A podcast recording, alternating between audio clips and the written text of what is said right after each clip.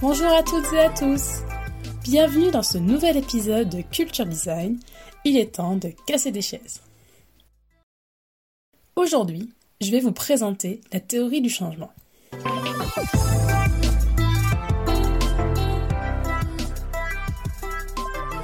Un changement n'est jamais vécu comme un événement ponctuel à un moment donné. C'est un processus continu qui se vit dans la durée. Il nécessite d'être progressivement approprié par les acteurs qui le vivent. De ce fait, il est programmé en plusieurs étapes. Kurt Lewin, psychosociologue américain, a établi une théorie sur le changement constituée de trois phases sur le modèle du bloc de glace. Unfreezing, décristallisé. Moving, bouger. Et freezing, cristallisé. Sa recherche est basée sur l'étude des processus de deuil développés par la psychiatre américaine Elizabeth Kubler-Ross, avec les neuf étapes par lesquelles chaque personne traverse le deuil. Le choc, le déni, la colère, la peur, la tristesse, l'acceptation, le pardon, le renouveau, et enfin la sérénité. Au choc de départ succède une phase de déstructuration, puis une phase de restructuration. Pour vous expliquer le concept de cette théorie, je vais vous amener des définitions, puis un exemple d'application. En effet, la théorie du changement a été mon sujet de master quand j'étais étudiante à Bordeaux, et le contexte d'application a été mon stage à l'unité d'affaires adresse du groupe La Poste. Pour le contexte, l'unité d'affaires adresse du groupe La Poste a mis en place une volonté de changement pour l'année 2017 avec le slogan La Poste 2020, conquérir l'avenir. Avec ce nouveau plan stratégique, le groupe La Poste mettait en avant une nouvelle vision où le facteur humain était prépondérant et placer la confiance au cœur de la relation avec ses clients. Quant à moi, mon but principal était d'instaurer un processus d'innovation, processus que j'ai amené vers la démarche participative de la méthodologie design et comme stratégie pédagogique au processus de conception pour développer le service. Appliquer le design comme processus de facilitation et de co-conception permettait d'optimiser le changement pour plus de performance grâce à l'expérience utilisateur.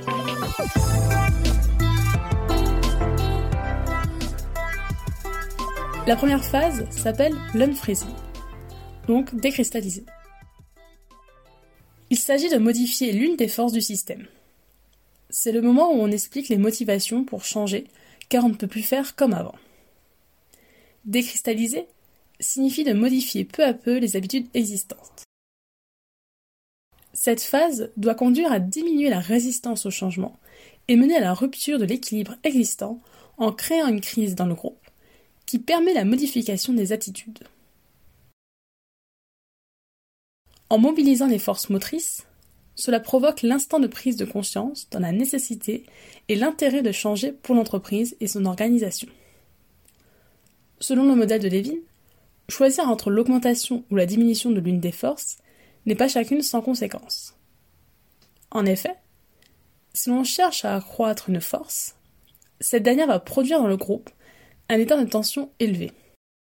Agressivité, conflit, ressenti d'une volonté de domination d'un individu sur le groupe, etc. Or, si l'on cherche à aller dans le sens de la diminution, cette force va au contraire contribuer à réduire la tension interne et faciliter le changement, car elle donne à l'employé la sensation de porter un intérêt personnel dans la nouvelle organisation et diminue donc les résistances individuelles. Or, Malgré tout, les résistances sont une réaction normale face à un processus de changement. Très souvent, on observe un décalage entre l'intention de créer un dispositif en marge du fonctionnement habituel pour générer de l'innovation et la réalité. En effet, il n'est pas chose aisée pour une équipe projet de se soustraire aux normes, méthodes et savoir-faire en vigueur dans l'entreprise, surtout si elles ont déjà porté leurs fruits. L'expérience de Milgrave et de sa soumission à l'autorité en est un exemple très percutant. Pour instaurer la volonté de changement dans un système, il faut en premier lieu une brèche d'entrée. Un portier selon l'expression de Levin. C'est-à-dire là où les personnes sur qui le changement peut opérer et ensuite examiner sa possible évolution dans le temps. En opérant de cette manière, de moins en moins de tensions sont créées, et donc les forces de résistance diminuent. En agissant sur le ou les acteurs du projet, on touche à une des trois sphères qui constituent le projet. Les dispositifs, la culture et les stratégies d'acteurs. Et ensemble, cela va impacter les autres naturellement. De cette manière, le changement est d'autant mieux intégré qu'il ne trouble pas la cohérence existante entre les trois pôles. L'intérêt est donc de créer une rupture tout en conservant une continuité. Dans le contexte de ma mission chez La Poste, mon portier a été un de mes collègues Pierre, avec qui j'avais une forte affinité professionnelle, d'un naturel très positif et très curieux. C'est pourquoi j'ai décidé d'amorcer ma stratégie sur le projet de Pierre. J'ai ainsi formalisé le processus opérationnel du projet Dogpin en réadaptant le schéma design thinking afin de pouvoir mieux opérer et surtout de faire accepter la suite du projet Dogpin. Étant positionné au pôle innovation, j'ai ainsi pu me placer du point de vue de mes collègues et donc de vivre le changement des éléments organisationnels avec eux.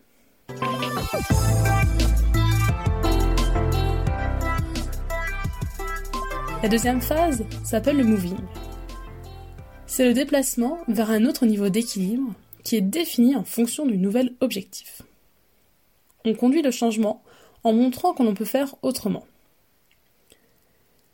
C'est le moment où on l'expérimente, donc là où on applique de, de manière concrète une nouvelle manière de faire, et surtout collectivement. Dans le contexte de ma mission chez La Poste, je suis allé voir d'autres cellules d'innovation du groupe, à Paris par exemple. En leur apportant des cas concrets, rencontrés dans l'enceinte de l'entreprise, j'ai amené le design de manière douce et non disruptive afin qu'il soit plus facilement accepté par mes collègues et vu comme une véritable valeur ajoutée et non pas comme un poids managérial de plus. Quand le changement est perçu comme une rupture, la relation entre l'initiateur du changement et ceux qui le subissent est souvent perturbée à cause du manque de lien entre le changement et son étendue dans l'organisation, mais aussi son impact sur l'individu. En effet, d'un point de vue philosophie constructiviste, la réalité est considérée comme propre à chaque personne.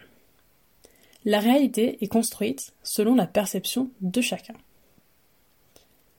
De ce fait, une organisation peut vivre une transformation mineure mais cette même modification peut apporter un impact majeur sur l'employé.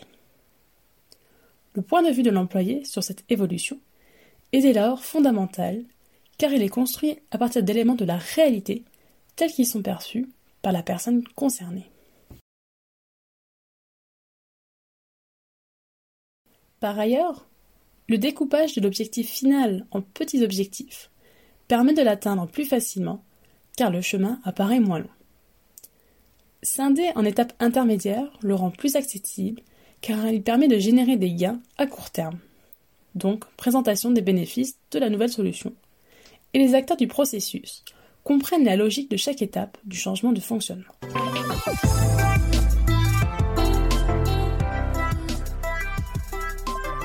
La dernière étape s'appelle la cristallisation. Ce moment consiste à renforcer le nouvel équilibre atteint en instaurant les nouveaux outils et méthodes, mais surtout en mettant en place les nouvelles relations entre les acteurs. Or, les dissonances cognitives, c'est-à-dire les contradictions entre les attitudes liées aux visions du monde et les comportements demandés par le changement organisationnel, sont extrêmement présents. Difficile d'instaurer une autre nouveauté sans une certaine discipline. Ainsi, l'unité est très importante avoir un même objectif qui a du sens pour toutes les parties prenantes. En l'absence d'unité, une organisation ne peut que se disloquer. Créer une union, c'est bien plus qu'un groupe de personnes alignées ensemble derrière un même projet. C'est créer un sentiment de communauté afin de construire ensemble une identité de groupe. C'est avancer ensemble suivant une organisation cohésive et cohérente qui ne laisse personne en arrière. Concernant les perspectives d'évolution dans le cadre d'un processus de changement, La réussite de la gestion d'un projet réside dans la capacité à parvenir à établir un équilibre stable et durable dans un contexte caractérisé par l'incertitude et l'instabilité. De ce fait, estimer si l'on a réussi ou pas un changement de grande ampleur ne peut être jugé que sur plusieurs mois, voire des années après. Lors de ma soutenance, j'avais expliqué que cette partie n'était que supposition, car je ne travaillais plus pour eux, car mon stage s'était fini. De ce fait, j'avais émis deux hypothèses objectif fixé ou objectif abandonné. Un an après, j'étais toujours en contact avec certains de mes anciens collègues et ils m'ont dit qu'ils avaient gardé certaines de mes méthodes. Je ne peux pas me sentir plus fier d'eux et de mon travail. La seconde difficulté de ce projet provenait aussi du fait que l'apprentissage de sa nouvelle pratique se faisait à l'intérieur d'une ancienne organisation. Inventer de nouvelles relations alors qu'on en est encore dans l'ancien système perturbe souvent le changement et occasionne des résistances. Vous retrouverez toutes les sources concernant le podcast sur mon site internet massomarion.wixit.com slash website dans la rubrique blog puis podcast. Vous pouvez vous abonner à ce podcast sur de nombreuses plateformes telles que Deezer, Spotify, iTunes Podcast YouTube ou encore Podcast Addict. N'hésitez pas à le partager avec votre entourage, à faire un don sur ma cagnotte Tipeee ou à me laisser votre avis. Je me ferai un plaisir de le lire lors d'un prochain épisode. À la semaine prochaine!